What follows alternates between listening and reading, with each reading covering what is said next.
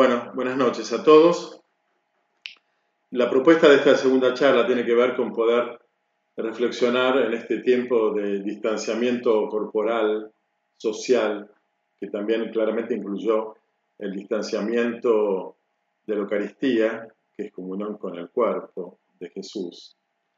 Eh, me pareció que era un buen momento para poder reflexionar sobre la expresión y, el contacto corporal en nuestros vínculos de amor, sobre todo reflexionar eh, qué es la distancia y qué es la proximidad desde el punto de vista amoroso, cuando nos acercamos o nos alejamos de las personas que amamos.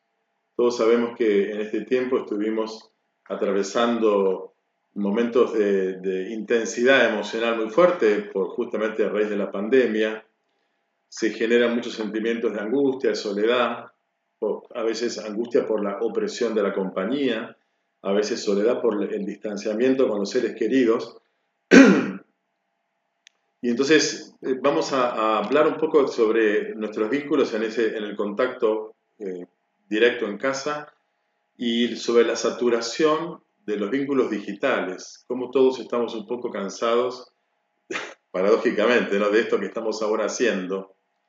Em, trabajar eh, lo, líquido, lo fluido de los vínculos eh, en la web, cómo tienden a, a desmaterializarse los vínculos, a hacerse supuestamente más fácil, pero eh, en contraste con la relación cuerpo a cuerpo, la relación presencial, eh, un contacto sin la presencia física del otro supuestamente es más liviano, más fácil, pero es menos responsable. Es más light, diríamos. Los contactos así en, la red sirven para comunicarse, pero uno puede cortarse solo rápidamente. Eh, de hecho, ustedes si quieren ahora pueden cortar y entonces significa que, bueno, que el, compromiso de los vínculos digitales no es tan fuerte como cuando uno tiene que eh, abrazarlos en, la presencia física. Vamos a hablar entonces un poco del distanciamiento y la cercanía, el balance entre el distanciamiento de las personas que amamos o el encierro con las personas que amamos. Em, ¿Qué significa un poco el título ¿no? de la charla? La corporeidad del amor. Bueno, a la luz de la Eucaristía, tomen, esto es mi cuerpo, decía Jesús en su entrega de amor, vamos a hablar entonces un poco sobre lo que significa el contacto corporal en la expresión del amor. Fíjense y díganme si es posible una amistad sin abrazos. Si es posible el amor familiar de los abuelos y los nietos sin abrazos, sin caricias. Si es posible eh, celebrar la vida con los amigos en un cumpleaños, sin esa proximidad, esa proximidad, eh, ese tocarse y celebrarse, abrazarse, darse un beso, saludarse ni hablar de lo que significa el comer juntos, el estar cerca, el contarnos las cosas, escucharnos, reírnos. Fíjense si es posible el amor matrimonial sin la posibilidad de la cercanía para celebrar el sacramento, para festejar el sacramento. Todos estos meses, desde marzo hasta hoy, por algún tiempito más no hubieron eh, casamientos, no hubo celebraciones, no hubo fiestas de casamientos. Tampoco hubieron bautismos, porque piden ese contacto corporal que es imprescindible para hacer presente el amor de Dios. No hubo pastoral de jóvenes en el sentido físico, presencial, no hubo campamentos, no hubo encuentros. Los grupos de los chicos de confirmación no pudieron reunirse como ustedes lo están viendo se reunieron eh, virtualmente con Zooms. llegando por supuesto a un nivel también de saturación como muchos de los que trabajamos cosas con Zooms. Eh, no hubo posibilidad de que los grupos de matrimonio se reunieran, no hubo posibilidad de abrir las puertas de nuestro jardín maternal. Claro, es un lugar sumamente vulnerable, ¿no? La presencia de los bebés, los chiquitos, que están todo el tiempo aupados, acompañados, asistidos corporalmente, físicamente por las, las las maestras. No pudimos eh, tener encuentros presenciales de catequesis, ni la misa de niños, ni el apoyo escolar, ni tampoco reunirnos para escuchar eh, música en los conciertos que solíamos hacer y ojalá vuelvan en la catedral. Pero sobre todo, no hemos tenido la oportunidad de esas misas multitudinarias, llenas de gente apretada en sus bancos. Todo eso quedó suspendido, quedó convertido en esto. Fíjense la imagen de una misa protocolizada, lo, que significa esa, esa distancia que nos impide sentir quizás la presencia de Dios con nosotros, no porque no esté, sino por nuestra propia distancia también. Bueno, me parecía entonces interesante avanzar un poquito en, describir eh, los síntomas del distanciamiento social preventivo y obligatorio. Los principales síntomas ustedes los conocen bien. Ha crecido sobre todo entre los niños la ansiedad por este aislamiento derivado de la, de la cuarentena, Muchos de ellos, muchos de los niños eh, expresan y manifiestan trastornos psicológicos que ya son como permanentes. Es mucho el tiempo pasado, prolongado, ¿no es cierto?, en esta situación. Se produjo una activación emocional muy importante, una exacerbación de los sentimientos, y por eso muchas veces nos enojamos fácilmente, nos manifestamos irritables, pasamos de la tristeza, de la ansiedad, a la alegría, la euforia, es como una especie de sub y baja, de, de, tren que sube y baja emocionalmente en la relación con los demás. Muchas veces en las relaciones familiares aumentaron los conflictos, muchos acusan un empeoramiento, diríamos, de la relación matrimonial y familiar. En algunos casos me, me fue lindo escuchar que algunas parejas tuvieron la ocasión, y familias, tuvieron la ocasión de reencontrarse más serenamente, con más diálogo, con más intimidad, con más clausura de ese hogar, de ese nosotros que forman como familia, bienvenido. Sin embargo, bueno, hubo también muchos distanciamientos. Yo he recibido algunas parejas que han tomado la decisión de, de divorciarse, de separarse por sus conflictos durante todo este tiempo. No hablar tampoco del de, estrés que significa tener 24 horas, 7 días a la semana a los chicos en casa, con sus obligaciones escolares eh, trabajadas por el Zoom.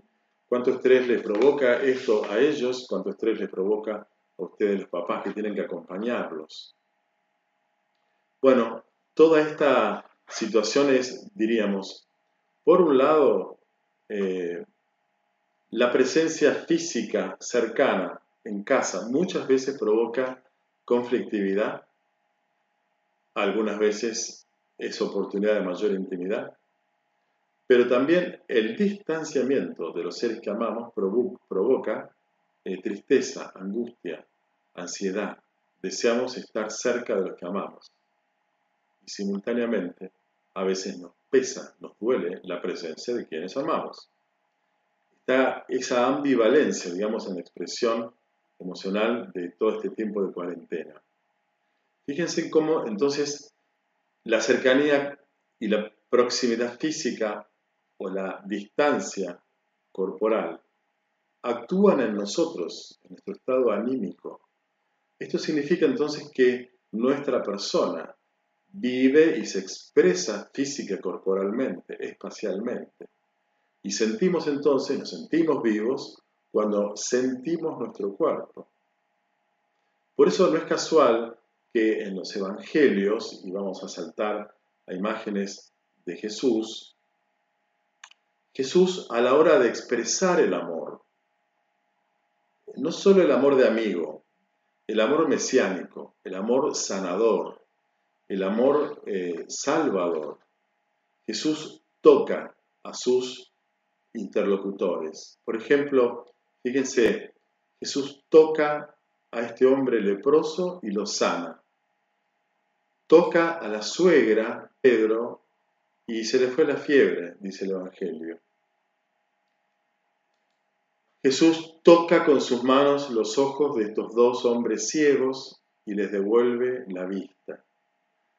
En una curación de otro ciego un poquito más sofisticada, Jesús eh, hace eh, como un barro con sus salivas, con su saliva, unta con ese barro los ojos del ciego y lo manda a lavarse a la piscina de Siloé, es el Evangelio de Juan, y el ciego vuelve a ver. Uno de los, eh, otro milagro así sumamente interesante es la curación del hombre sordomudo.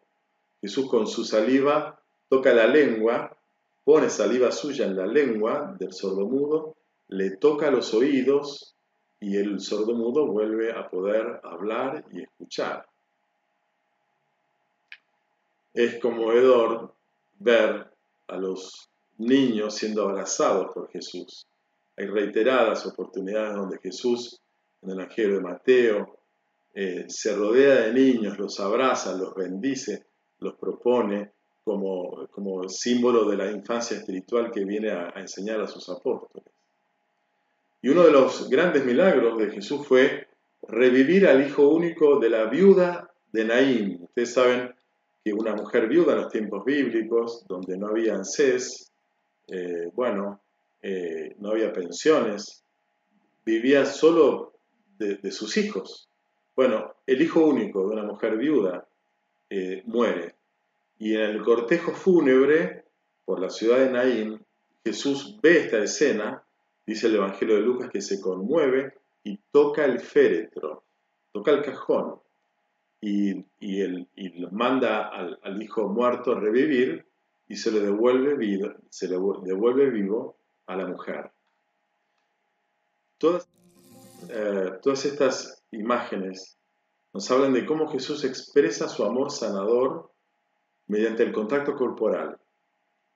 Pero además de él tocar y sanar, eh, él mismo se deja tocar. Dejarse tocar sana. Dejarse tocar por Jesús perdona. Dejarse tocar confirma la fe.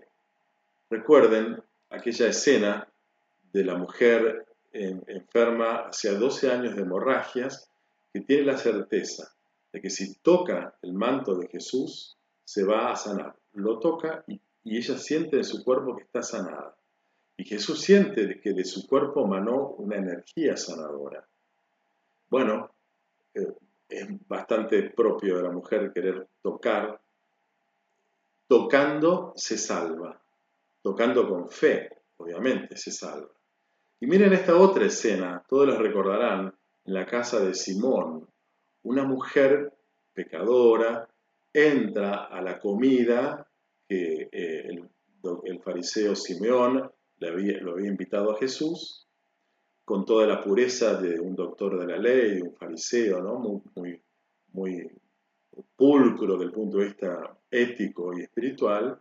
Bueno, entra una mujer de mala vida, conocida públicamente, toma los pies de Jesús, lo baña con sus lágrimas, lo seca con sus cabellos y lo perfuma con ungüento ante el escándalo de Simón. Pero Jesús le da a este hombre una lección, le dice, vos cuando yo llegué no me lavaste los pies, no me pusiste perfume. Esta mujer no paró de, hacer todos estos gestos corporales. Por eso sus muchos pecados van a ser perdonados, porque demostró mucho amor. Demostró mucho amor tocando. Y Jesús demuestra su amor dejándose tocar por esta mujer de mala fama. Cuando Jesús resucita, los evangelios nos dicen que las mujeres intentan abrazar a Jesús. María Magdalena en el Evangelio de Juan y las mujeres en el Evangelio de Lucas y de Mateo quieren retenerlo a Jesús. Eh, en el intento, digamos, de eh, estar ciertas de que el Señor vive, y si Él vive Bueno, tiene que quedarse con nosotros. Quieren, retener al amigo, quieren retener al, Mesías que las ha sanado, que las ha salvado, a su Maestro. No lo quieren dejar ir.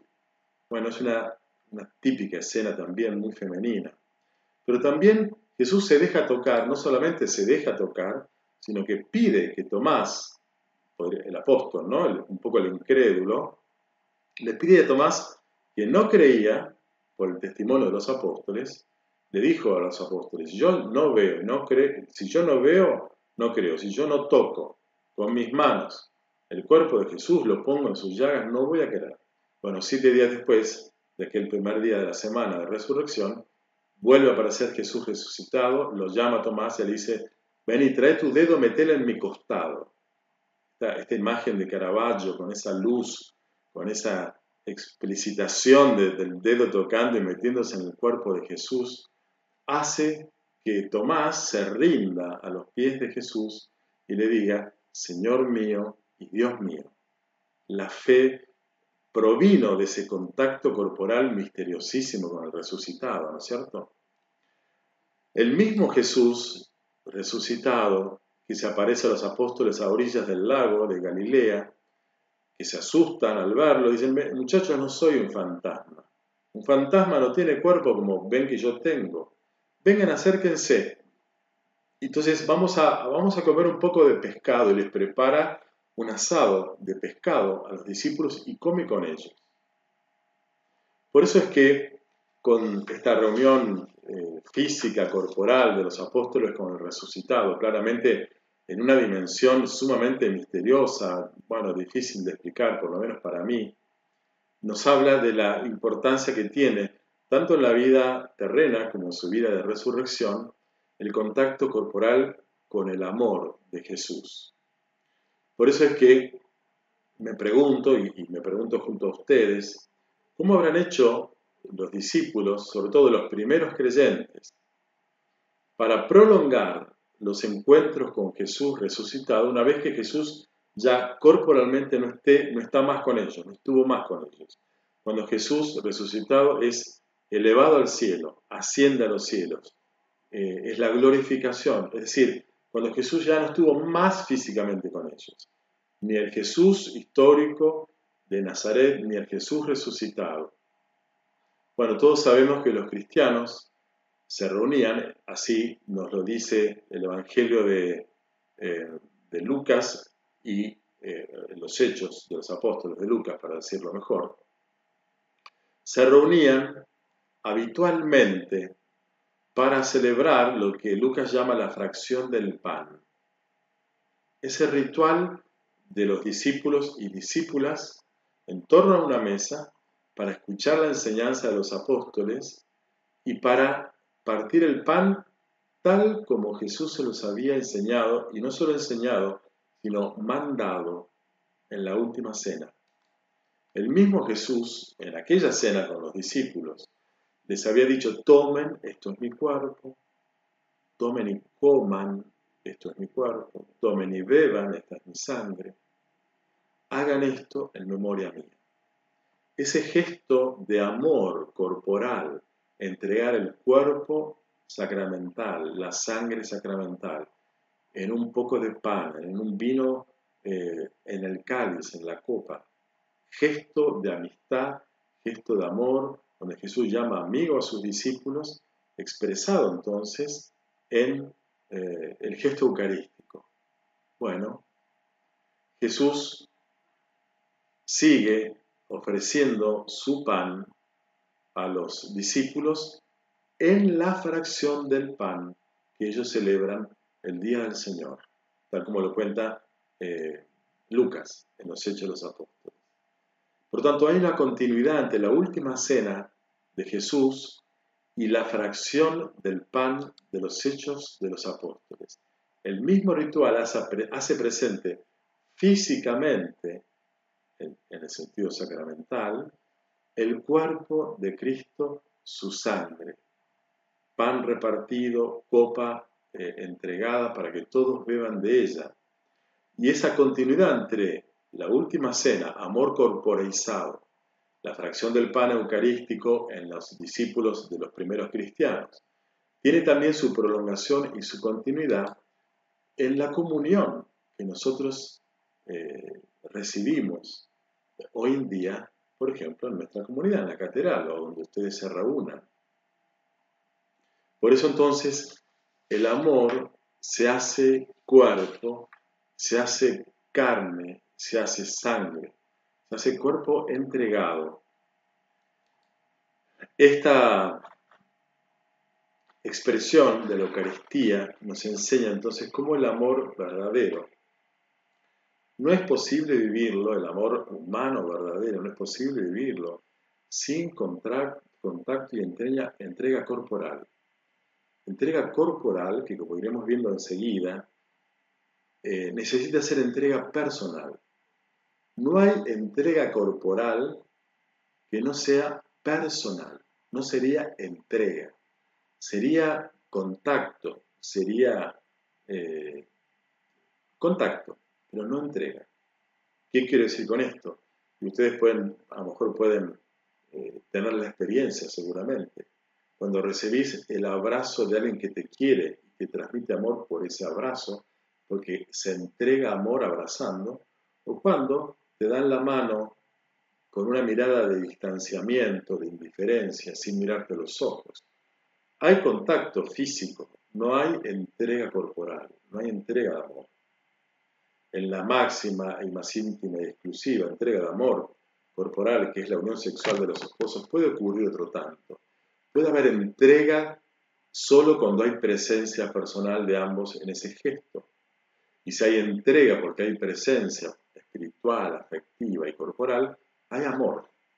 Si solamente hay contacto satisfactorio desde el punto de vista genital o placentero, pero la mente y el corazón, los sentimientos están en otra parte, no hay amor entregado, hay solo contacto.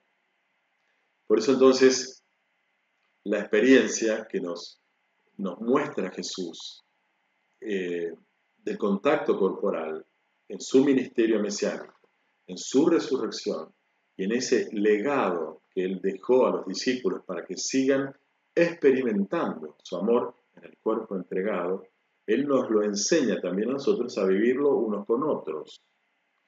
Recuerdan muchos de ustedes la parábola del buen samaritano, donde un hombre asaltado por ladrones, que lo, lo, roban, por supuesto, pero lo dejan allí medio muerto al borde del camino, lleno de heridas en su cuerpo.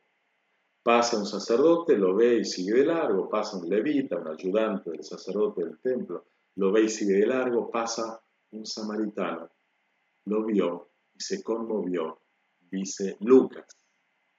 Ese lo vio y se conmovió como Jesús con la viuda de Naim, la vio y se conmovió. E, el hombre samaritano se conmueve al ver el cuerpo llagado. ¿Qué es lo que hace?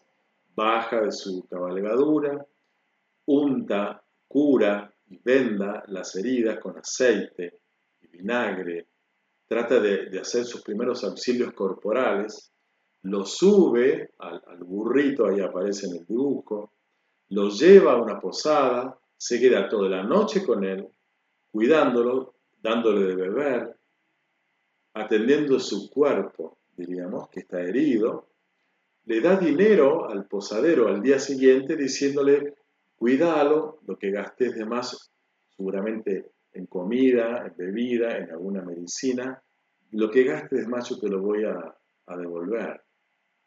Por eso el amor, eh, desde la parábola del buen samaritano, que es simbólica del amor al prójimo, del amor cristiano, nos están hablando finalmente de que el amor no es simplemente, aunque también lo es, pero no es solo rezar por el otro, sino que es hacer algo por el otro. Y eso significa entonces un contacto también de proximidades corporales. Me gustaría entonces eh, hablar ahora un poco sobre esto que logró el buen samaritano. El buen samaritano eh, es la parábola donde Jesús debe responder a un doctor de la ley, ¿quién es mi prójimo? Jesús no responde quién es mi prójimo, responde quién se comportó como prójimo. ¿Quién se comportó como prójimo? Le pregunta el doctor de la ley, el que, se el que tuvo compasión del hombre herido. Muy bien, le dice Jesús. Es decir, prójimo es aquel que actúa aproximándose, aproximándose, aproximándose personalmente, corporalmente. Lo vio y se conmovió emocionalmente, materialmente, económicamente. Esta es la, proximidad personal a la cual alude Jesús en la parábola del buen samaritano. Proximidad entonces no alude principalmente a lo espacial, a lo físico. Proximidad se refiere al acercarse al otro, no achicando distancias, sino suprimiéndolas. Suprimir, suprimir distancias, no suprimir diferencias. Aproximarme, aproximarme a vos no significa que yo soy vos. Yo no soy vos, yo soy yo.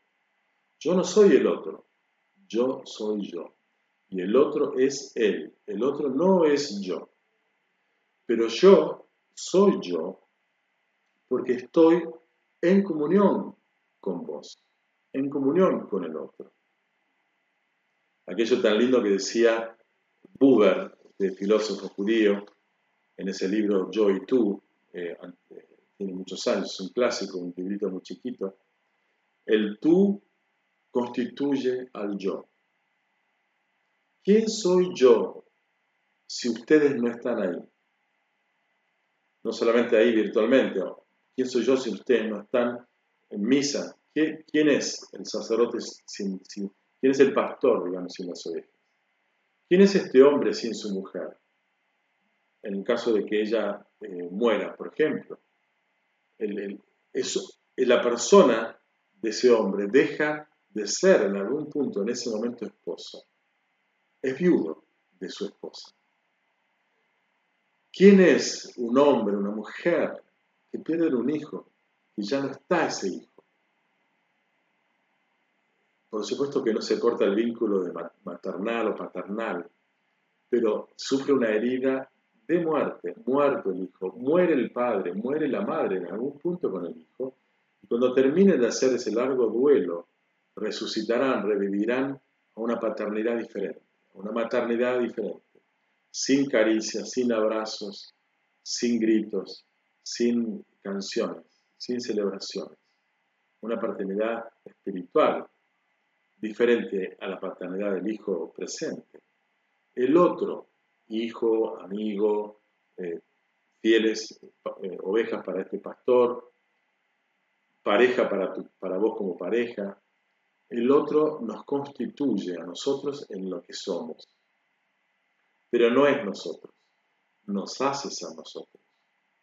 Por eso es que las personas que ponen demasiado distancia en, en aislamientos, en autismos, digamos, afectivos, espirituales, que no logran comunicarse, que son demasiado ensimismadas, tienen un, sentimiento débil y lábil de su, y confuso de su identidad. ¿Quién soy yo en mi aislamiento? ¿Quién soy yo en mi soledad? ¿Quién soy yo sin vos? Por eso es que la proximidad no es una distancia unida, digamos, por un puente, la proximidad tampoco es un preámbulo de una fusión como un acto que absorbe al otro, tragándolo, anulándolo. La proximidad es más bien la disponibilidad hacia el otro. Disponibilidad siempre abierta, no necesariamente siempre requerida, pero disponibilidad abierta. El otro siempre está presente ante vos. Por eso la proximidad interpersonal es un estado de atención, un estado de, alerta, de atención, un estado de presencia que me hace estar atento al otro. Que por eso, porque estoy atento al otro, se me hace presente.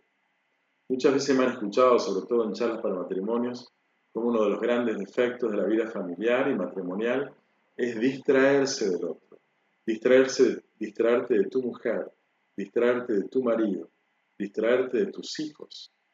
Distraerte significa eh, no estar presente vos, que por eso mismo hace que el otro no te esté presente. Porque el único modo en que el otro esté presente ante vos es que vos estés presente ante él. Por eso toda presencia del otro siempre nos convoca. No solo cuando nos llama mamá o querido o viejo gordita o cuando nos llaman por teléfono, no solamente cuando es explícito el llamado. La presencia del otro es un estado de convocación. Estamos convocados a estar presentes. Y cuando estamos presentes, eh, percibimos la presencia del otro. En esta cuarentena y en esta experiencia de encierro se fue dando un, desafío muy importante, ¿no?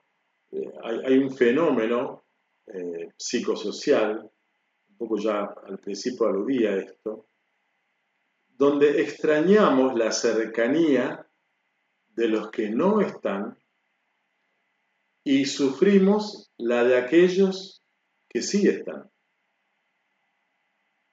Lo repito, la paradoja de este tiempo de cuarentena es que provocó exacerbaciones emocionales donde extrañamos hasta el límite la cercanía de los que no están y padecemos la cercanía de aquellos que sí están. Con lo cual, Hace falta, pareciera, a partir de esto, de aprender a vivir la proximidad. Porque no es la cercanía del otro lo que me molesta. Paradójicamente, lo que me molesta es su falta de proximidad. El problema en la convivencia, en la pareja, en la familia, en el grupo de amigos, el problema de la convivencia no es la supresión de la distancia, sino la anulación de la diferencia, la anulación de la alteridad, del respeto a la otredad del otro. Cuando el otro me anula, cuando el otro me sofoca, cuando el otro me usa, cuando el otro me ignora, no puedo ser yo con él. Su vínculo eh, hace que su persona me sea insoportable. No soportamos, digamos, fíjate si, si, si alguien en la calle, verdad que nunca nos pase, ¿no? nos asalta y nos ahorca y no nos deja respirar, nos morimos. Bueno, hay presencias que anulan, agobian, sofocan. Eh, no hay modo de resistir esas presencias. Son presencias que se imponen destruyendo mi alteridad, mi, mi mismidad.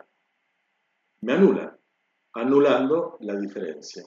Cuando vos pensás distinto que yo, sentís distinto que yo, tenés planes, proyectos, ideas diferentes y sos censurado o censurada por el otro, que te obliga a ser como él, a ser él o ella, pensando, sintiendo, haciendo y decidiendo lo que se te quiere imponer. Por eso la cuarentena nos puso delante de un desafío muy difícil, que es, eh, ya cuánto llevamos, creo que siete meses, ¿no? De, esperar a ver cuándo la curva sube, baja. Nos puso delante un desafío muy difícil que es esperar, esperar y esperar, al límite de la paciencia. Justamente uno de los grandes síntomas de esta etapa de la cuarentena es la impaciencia. ¿Cuánto es posible esperar sin la promesa más o menos cierta de un fin? ¿Por qué tanto enojo con las autoridades sanitarias? Porque la menor, no tienen la menor idea de cuándo va a terminar esto y no nos lo pueden decir. Y esperar, esperar, esperar, sin la certeza de un fin, sin la promesa más o menos cierta de un fin, hace que la, la paciencia se quiebre, que colapse. Lo cierto es que el otro, los otros de tu vida, tu esposo, tu mujer, tus hijos, eh, tu amigo, tus padres, tu país, las autoridades de tu país, los otros de nuestra vida son, en un cierto sentido, un futuro que nunca llega, un futuro incierto, un futuro que pone al límite nuestra paciencia. ¿Cuándo mi marido va a ser como yo necesito que sea? ¿Cuándo este hijo mío madurará y será un tipo previsible, responsable, que no me dé disgustos? ¿Cuándo el país, cuándo nuestra Argentina será un país como la gente? ¿Cuándo tendremos gobernantes honestos y eficientes? El problema o el drama no es perder la paciencia cada tanto con tu marido, con un hijo, con un amigo, con el país. Bueno, perdemos la paciencia. Pero el drama no es tanto cada tanto perder la paciencia, sino que el drama es perder la esperanza.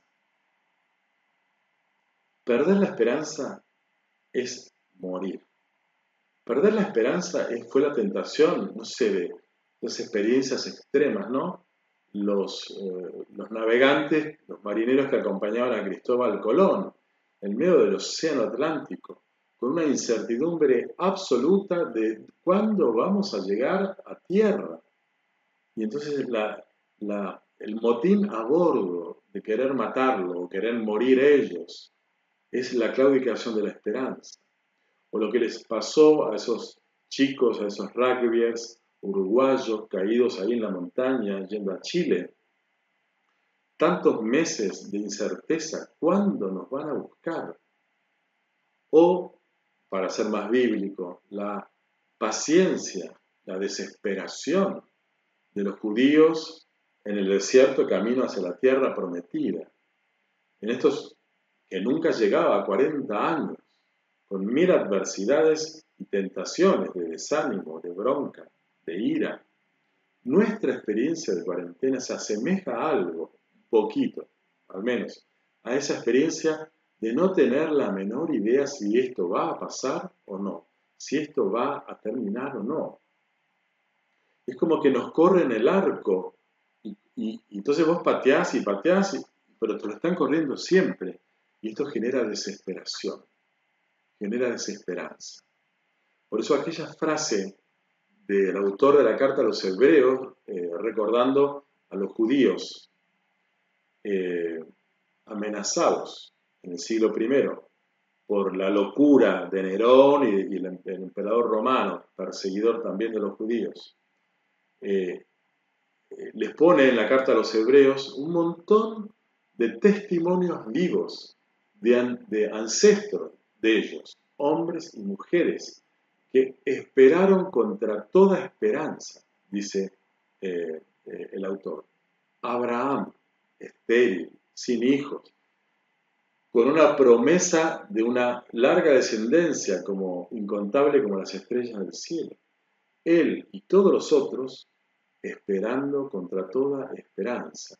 Esta es la actitud que nos mantiene vivos. Estar en la esperanza, no porque veo el fin, porque no lo veo, necesito esperarlo. Y si claudica mi esperanza, estoy muerto. La actitud de esperar es la actitud de vivir, de vivir hasta morir, de estar vivo hasta la muerte, como decía Paul Ricard ya en su ancianidad de estar vivo hasta la muerte. Muchos no están vivos hasta la muerte. No importa entonces eh, que esté respirando, o sea, que esté vivo biológicamente. Lo que decididamente importa desde el punto de vista personal es que no me muera antes de morir. ¿Quién muere antes de morir? El que perdió la esperanza. Por eso es que Jesús eh, habiendo partido al cielo, su cuerpo glorificado, eh, con las, eh, las llagas de amor de su entrega corporal en la cruz, en las que tocó Tomás. Su cuerpo llagado y glorificado, cuerpo de, de esposo entregado en el cielo, se fue Pero habiéndonos dejado, tiene muy claro Jesús que necesita que nosotros experimentemos su compañía. Por eso eh, la compañía del cuerpo glorificado de Cristo necesita ser actualizada, como decíamos recién en la Eucaristía, necesita ser actualizada en nuestros amores humanos. Por eso la Eucaristía, la fracción del pan, no se encuentra en un dispenser, en la calle, en un no lugar eh, anónimo, sino se la Eucaristía se celebra en torno a una mesa, con una comunidad que codo a codo está cerca y reunida, con miradas, con saludos, con, eh, manos eh, entrelazadas. Allí el cuerpo de Cristo, el cuerpo eclesial, hace presente el cuerpo eucarístico, glorificado, presente eh, sacramentalmente.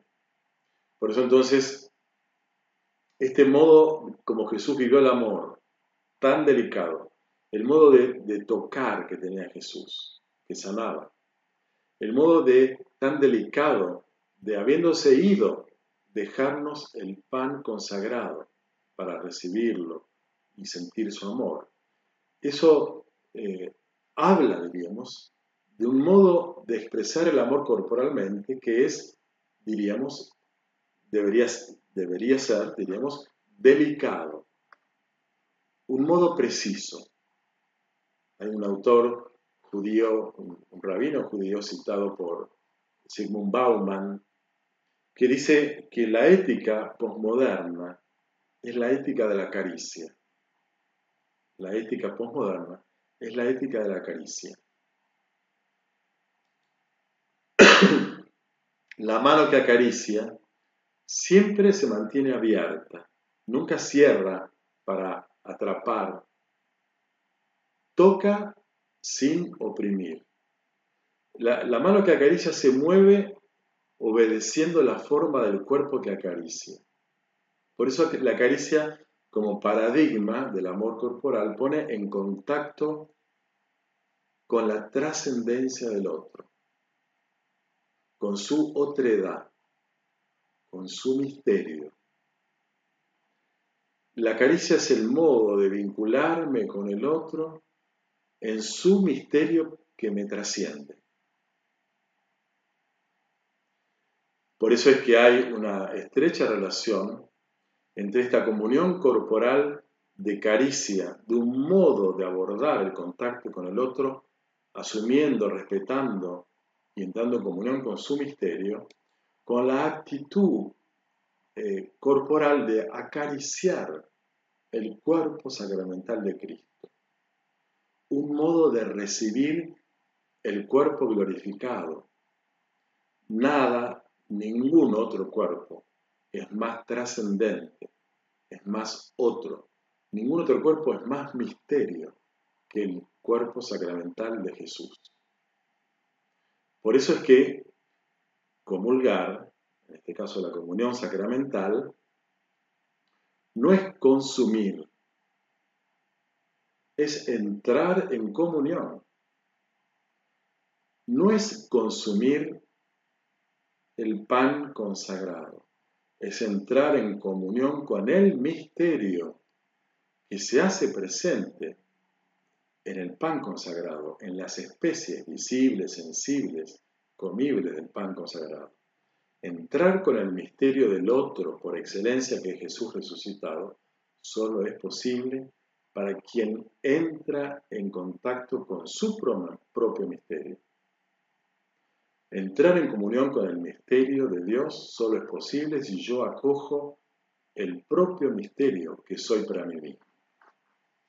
Por eso, la caricia es un modo de expresar el amor, un modo preciso de expresar el amor, de comunión. Y en este caso, la caricia erótica expresa el amor eh, del hombre y la mujer el amor de esa, entre esa alteridad de la persona masculina, de la persona femenina, de vos y ella, de ella y vos. El amor erótico solo es posible reconociendo la alteridad del otro, ella no es yo, no es como yo, no es lo que yo quiero, ella es ella, él es él. Reconociendo esa alteridad del otro, su absoluta e imposible otredad, su misterio, solo acariciando el cuerpo del otro como manifestación sensible de su misterio, solo así esa caricia es amor. Por eso el amor erótico es un cierto juego con algo que se esconde, que está presente, pero a la vez en fuga, que trasciende toda posesión, que no va a ser tuyo, ni vos, sino que te une con el otro, que va a ser siempre otro, inaccesible, siempre por venir nunca terminás acariciando eh, en esta dimensión que la estoy explicando, acariciando al otro, nunca tendrás la totalidad del otro en posesión presente. La caricia siempre abre al futuro, al otro como promesa. Por eso es que el amor erótico es la relación con la alteridad, con el misterio, con el futuro con lo que en este mundo, donde hay de todo, nunca hay. Comunión con lo que nunca hay, con lo trascendente, con lo no mundano, con el misterio personal de la persona que ama. Por eso esas manos que se buscan del hombre y una mujer, es una mano masculina y otra femenina, esa mano que acaricia el cuerpo de la mujer amada, respetando entonces el misterio de la otra edad, ese modo preciso de amar y de entrar en contacto con el misterio del otro, guarda una cierta relación con la actitud interior con la que nosotros nos situamos delante del Santísimo. Todos sabemos que la Eucaristía es memorial de la última cena, memoria del pasado. Sabemos también que es memoria presente. Es decir, eh, perdón, sabemos que es eh, presencia de, de Jesús resucitado, presencia sacramental, memoria del pasado, presencia viva en el altar, pero a veces olvidamos, y es importante recordarlo hoy, quizás más que otras veces, que la Eucaristía, además de ser pasado y presente, la Eucaristía es futuro. La Eucaristía es promesa. La Eucaristía alude a la presencia glorificada de Cristo en el cielo. Por eso eh, celebramos la misa diciendo, este es el sacramento de nuestra fe, anunciamos tu muerte, proclamamos tu resurrección, ven, Señor Jesús. ¿Cómo? Si está, si está presente. Su presencia es promesa de futuro. Por eso le pedimos que estando presente sacramentalmente, venga, venga a nosotros. Si el otro humano que amamos es futuro, nunca absoluta presencia, el sacramento nunca tampoco es absoluta presencia, sino que es presencia de una promesa de futuro cuando lleguemos al cielo, ojalá que todos estemos allí, nos reencontraremos, eh, estará no el Santísimo Sacramento, sino Jesús resucitado. No nos encontraremos con una custodia, sino con el cuerpo glorificado del Señor. Por eso entonces, la mano y el modo como la mano acaricia expresa un amor de alta calidad. Diríamos, la caricia sería el patrón oro del amor. Es la expresión de la máxima intimidad y de la máxima diferencia, máxima proximidad, máxima diferencia. Ustedes tienen delante una escultura que me encanta de Rodin, ya vieron dos, esta es la tercera, se llama La mano de Dios. Tienen por un lado a la izquierda la imagen de la mano de Dios que sostiene trozo de, de piedra que sirve para la escultura, dada vuelta, es la creación. Es la mano creadora de Dios.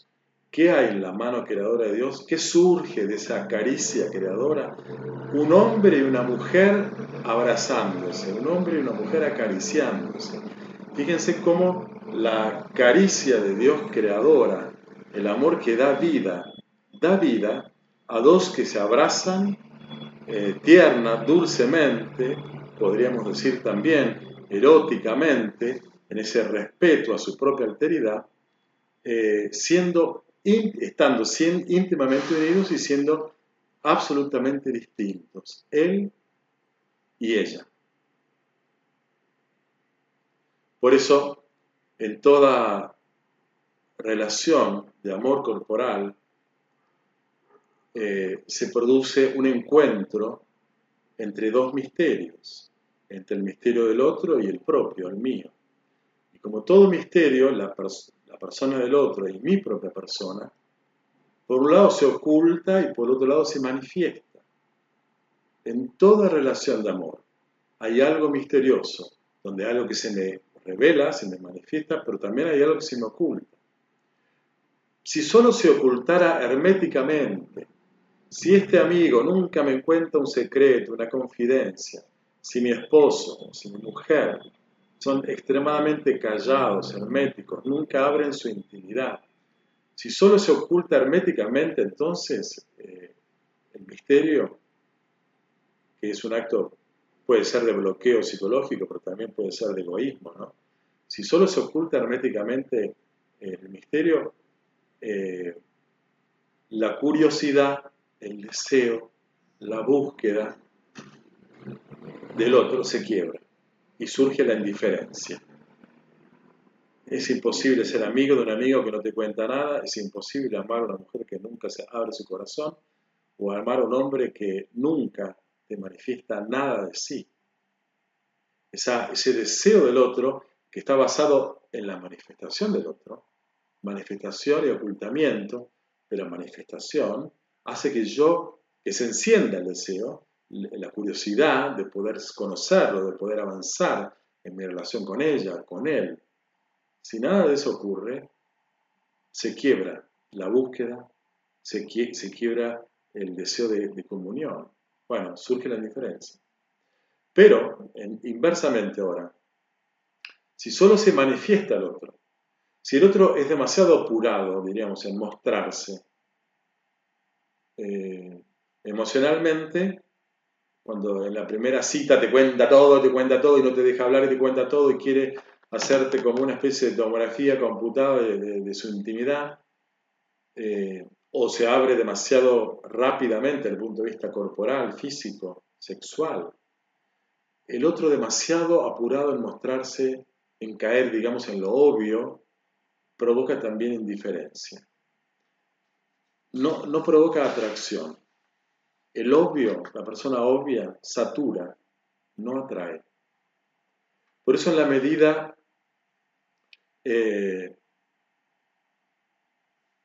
en la medida, digamos, de, el amor, en la medida del amor eh, balanceado, hay una dosis, hay una integración de apertura y de clausura, de apertura y de intimidad, de atracción y de respeto. Eh, podríamos decir. Hay también, en las relaciones de amor, una delicada ambivalencia entre la búsqueda de mi felicidad y la búsqueda de la felicidad del otro. Entre mi necesidad, que hace que vos seas tan atractivo para satisfacer esas necesidades, pero también entre la búsqueda de saciar la necesidad del otro. Es decir, eh, necesito de vos y por eso me sos atractivo, pero vas a ser de verdad bien atractivo cuando yo, olvidando de mis necesidades, intente y quiera y desee satisfacer las tuyas. Diríamos, lo que, lo que ya también me han escuchado muchas veces, la, interacción que se da entre el eros y el ágape, ¿no? entre el amor necesitado, apasionado, eh, que busca, que desea, que reclama, que se acerca, que gime, que pide, eh, que seduce, Y el ágape, ese amor altruista, generoso, que te mira a vos, que se olvida de sí para ser gratuitamente eh, generoso, hay una interacción entre los dos amores. Eros, el deseo, la curiosidad, hace surgir el amor. Pero lo que lo sostiene vivo es ágape. Eros sin ágape, sin caridad, sin generosidad, muere. Hace morir el amor. Eros sin ágape mata el amor, matando al amado. Mata el vínculo, sofoca, anula, convierte al otro en objeto. Pero ágape, que hace vivir a Eros, lo hace vivir cuando surge del Eros y lo trasciende.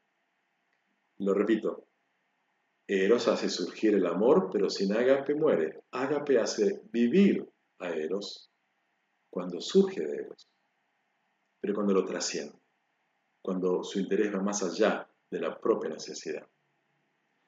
Eh, San Macario, un padre de la iglesia, un padre griego, decía, el Eros divino hizo bajar a Dios a la tierra. Dios tenía deseo de, nosotros, de sus hijos. Su amor lo atrajo. Somos el deseo de un padre, de una madre que quiere estar con sus hijos. Bueno, Dios quiso estar con nosotros. El Eros divino hizo descender a Dios a la tierra. Ese Eros de atracción eh, divina, en este caso, se convierte en ágape de entrega sacrificial en la cruz. Máxima generosidad. Por eso es un arte la retroalimentación de eh, uno y otro, de Eros y Ágape.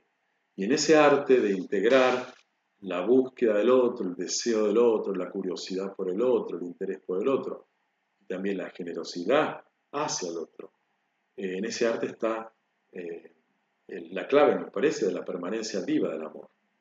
Termino con esto. Ahí en la, en la placa con la cual comenzamos esta, presentación, había eh, una mujer, una abuelita, enferma seguramente de COVID, que está siendo abrazada por un familiar a través de un plástico. Eh, bueno, digamos, el, contagio eh, puede matar. En todo caso, el contagio enferma. Y esto tiene una, eh, a ver, una derivación a los vínculos de amor. Porque como dice el Papa Francisco, en Amoris Leticia, la alegría del amor, la, la exhortación posinodal sobre la familia, el amor de la pareja, el amor familiar, es un amor que no necesariamente es perfecto. No hace falta que sea perfecto para que sea amor. Siempre va a ser un amor imperfecto. Y él dice, es un amor herido. Nosotros podríamos usar otra metáfora más, más actual, ¿no? Nuestros amores son amores infectados. No existe el amor 100% puro. Pero aun cuando no exista el amor 100% puro, necesitamos contactarnos amorosamente. Por eso es que, eh, por un lado, habrá que tratar de purificar, desinfectar de sus vicios nuestro amor. Quizás nunca al 100%, pero sí que sea una carga viral o una carga vicio no tan fuerte. Y del otro lado tenemos que eh, subir, digamos, nuestra, nuestro sistema inmune, nuestras defensas, Necesitamos buenas defensas, una buena inmunidad eh, para vivir el amor. Es decir, si yo sé que alguna vez me van a mirar mal, me van a contestar mal, no me van a respetar suficientemente, bueno, moneda corriente, o me van a herir.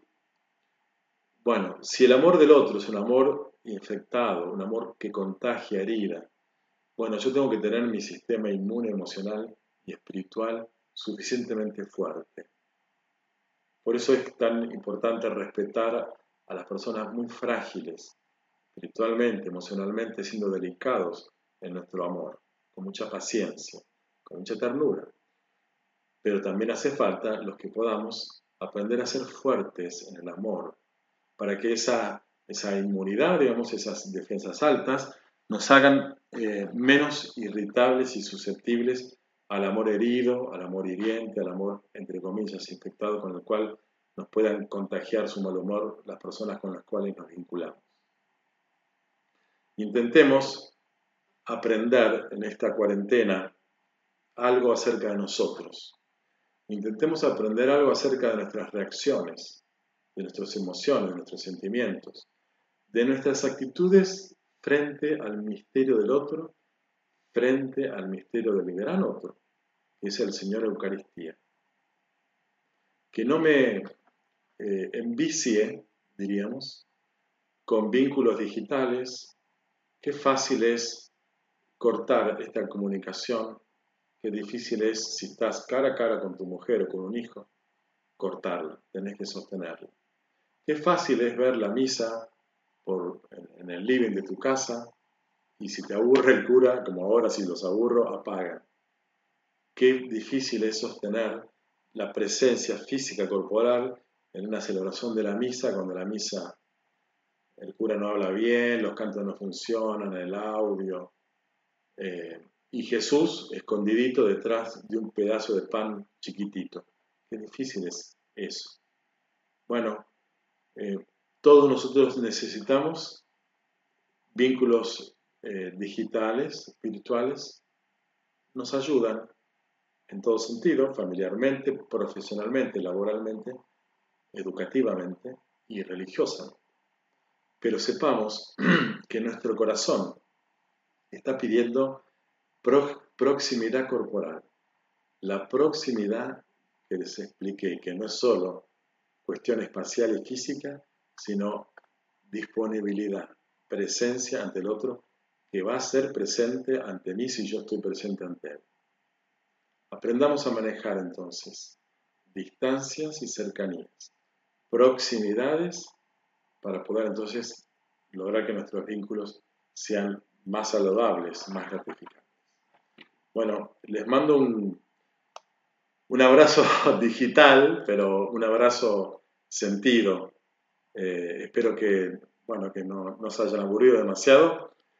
Eh, no quiero exponerme a preguntas, no porque no, no, esté dispuesto a contestarlas, sino porque a lo mejor es muy largo el, tiempo que, que utilicé para ustedes.